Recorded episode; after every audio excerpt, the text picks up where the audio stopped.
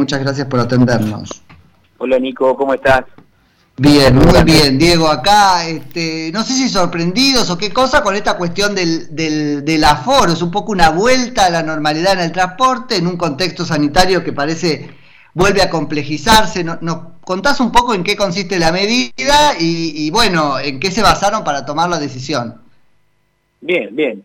Eh, de lo que se trata es de que eh, hay una modificación en el aforo, como bien lo planteás, en la en el factor de ocupación de los micros de larga distancia y de media distancia, estos micros que son interjurisdiccionales, se llaman, es decir, que atraviesan una provincia a otra.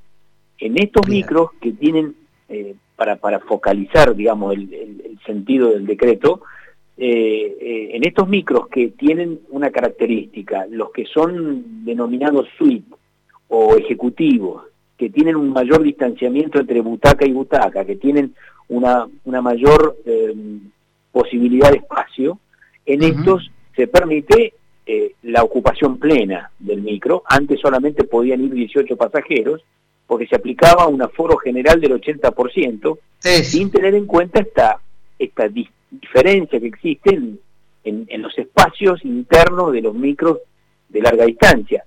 Mientras tanto, para que, para que sea clara la, información, los micros que son denominados cama o, semicama eh, o, los micros comunes, eh, esto, este tipo de micros que tienen mayor cantidad de butacas, de pasajeros, tienen que tener un aforo del 80% para mantener esta posibilidad de distanciamiento dentro de las condiciones de un micro. O sea que esto aplica para los cóndor, digamos, cóndor la estrella, no para Atlántida. Bueno, eh, vos estás haciendo ya una... Eh, no, no, pero para ponerle, viste que así lo vemos claro. Claro, le pones nombre y apellido al... sí, para que quede clarito. El 152 ni te lo pregunto. Eh, esto aplica aplica al, al Ejecutivo y, y también la modificación tiene que ver con los coches del sistema ferroviario de larga distancia, eh, porque en el sistema ferroviario eh, hay un aumento de ocupación del 20%. También se observa en el sistema ferroviario eh, la posibilidad de un mayor distanciamiento, con lo cual estamos en condiciones de, de, trabajar a un 80% de ocupación que, que tiene este significado, ¿no? Aumentar el 20% de la ocupación que regía antes, dentro, Nico, de este semáforo epidemiológico que tenemos que tener en cuenta a la hora de tomar decisiones. Si todos los em, protocolos sanitarios y las decisiones que se toman siempre se refieren al semáforo epidemiológico. Es decir, si vos en el término de siete días constatás que tenemos un aumento de contagios de COVID de un 20%, volvemos a la etapa anterior. Okay. Y si sucede que en, un tramo observamos también que hay un 80% en, en, en una región del país, en un ámbito, hay una ocupación del 80% de camas críticas, volvemos a la etapa anterior. Por esto de la, la, situación a la que nos, eh, obviamente, la pandemia nos expone, ¿verdad? Sí, sí, totalmente. ¿Qué trabajo están haciendo? A ver, la verdad es digo que, que, no necesariamente les corresponde a ustedes, nos corresponde a todos juntos y es un tema de responsabilidad individual primero de todo, o de cuidado. Pero ¿qué trabajo están haciendo para que el mensaje no sea parecido a la pandemia está terminada? Viste que hay ahí como una delgada línea roja. Yo entiendo que tal vez incluso en semáforo rojo vamos a tener que seguir este, moviéndonos. Así que no sé cuánto más es sostenible este escenario de restricciones. Ahora bien, eh, eso no es lo mismo que que la pandemia se haya terminado, hay que seguir recordando lo del barbijo doble, etcétera, etcétera. Eso se está haciendo. ¿Cómo, ¿Cómo ves la vivencia de los pasajeros? Por supuesto, y en eso es muy importante la aclaración, porque eh, cualquier tipo de modificación en los aforos, en, en, en, en cuando las medidas empiezan a permitir esta nueva realidad o esta nueva normalidad.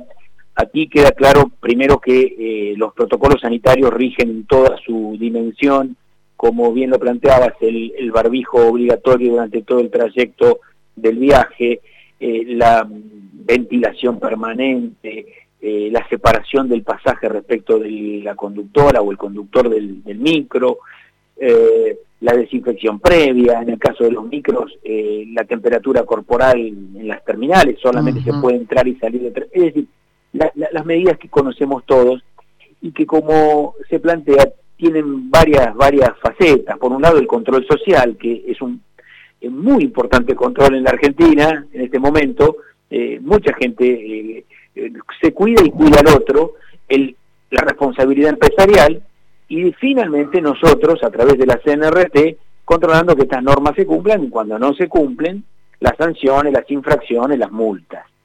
¿Por qué? Porque eh, estamos cuidándonos, estamos tratando de que la curva de COVID no se acelere, al contrario, se desacelere. Diego, eh, yo creí, vos, vos confirmámelo no, que había varios cambios de comportamiento, de conducta que por ahí llegaron para quedarse, ¿no? Que, eh, ¿Cómo terminó funcionando? ¿Qué evaluación de conjunto tenés sobre el funcionamiento de las aplicaciones para sacar el turno en el tren, por ejemplo? Y si algo así puede quedar, porque la verdad es que está bueno si anda. Eh, la verdad que es una manera eh, importante de, de conectar una tragedia como ha sido la, la, pandemia en el mundo con algunas cosas positivas que puedan ir eh, acelerándose también, ¿no? ¿Por qué? Porque hay algo que ya estaba. Por ejemplo, el e-learning, es decir, la educación por vía virtual, eh, ya estaba, pero ahora, ahora tiene una dimensión enorme.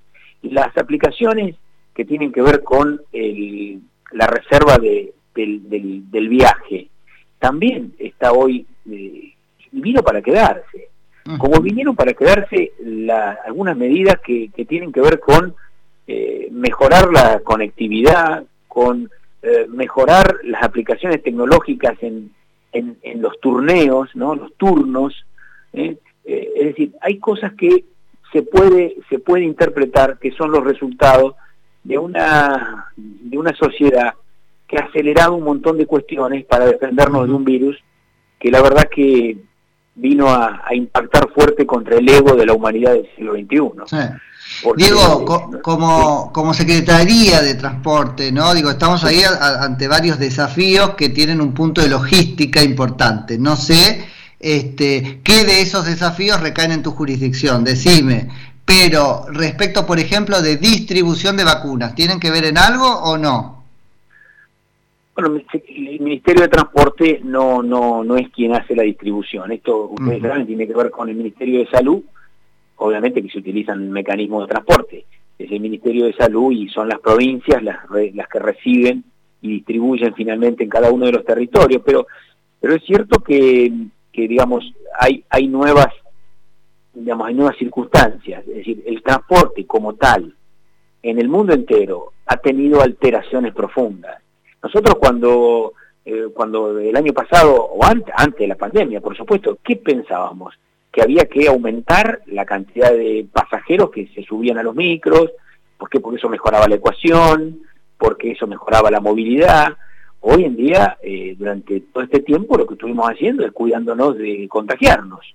Sí, no, y ganando calidad de vida, Diego, yo por eso te preguntaba, cosas que llegaron para quedarse, yo no creo que haya que subir cuanto más gente este, mejora los colectivos, de hecho soy el que no hace espacio para que suba uno más, empiecen a entender que hay que poner otro colectivo, ¿no? Pues si no viajamos como a, a eso me refería, ¿no? Por ahí nosotros como... La este, claro, como pasajeros, ahora entendemos la verdad mucho mejor si saco, ¿no? Por la aplicación y no tengo que ir asignado, pero eso es una exigencia al sistema, ¿no?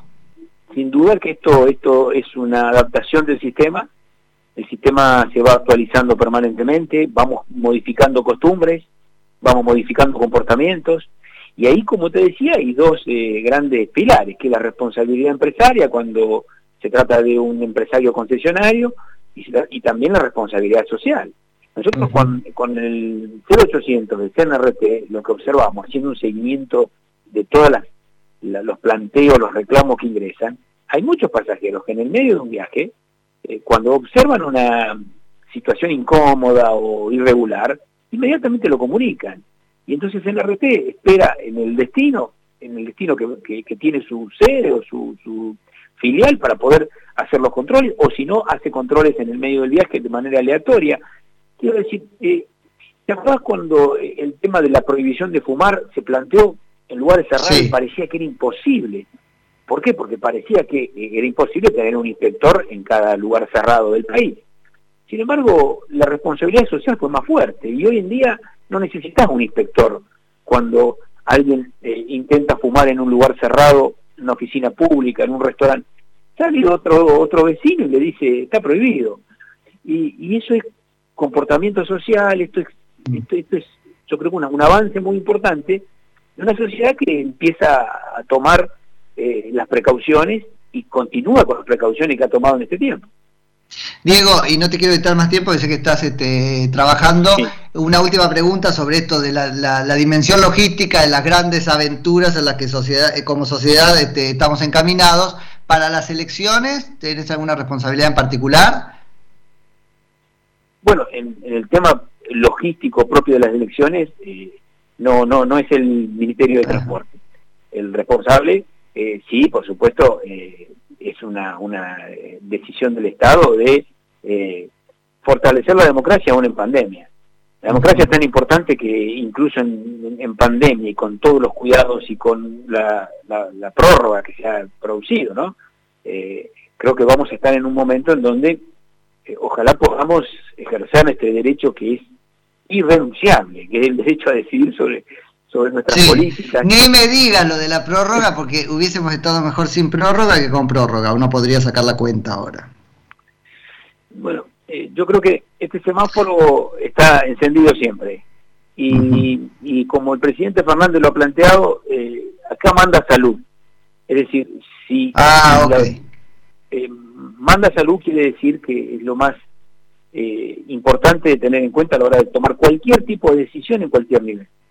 Esa, es la regla un poco de trabajo en el gabinete. Manda salud, la prioridad está puesta Manda salud. Así es. Manda Clarísimo. Diego, te agradezco muchísimo por la charla. Un saludo muy grande a todos ustedes y a disposición. Dale, que tengas muy buen día. Es Diego Giuliano, que es secretario de Transporte de la Nación.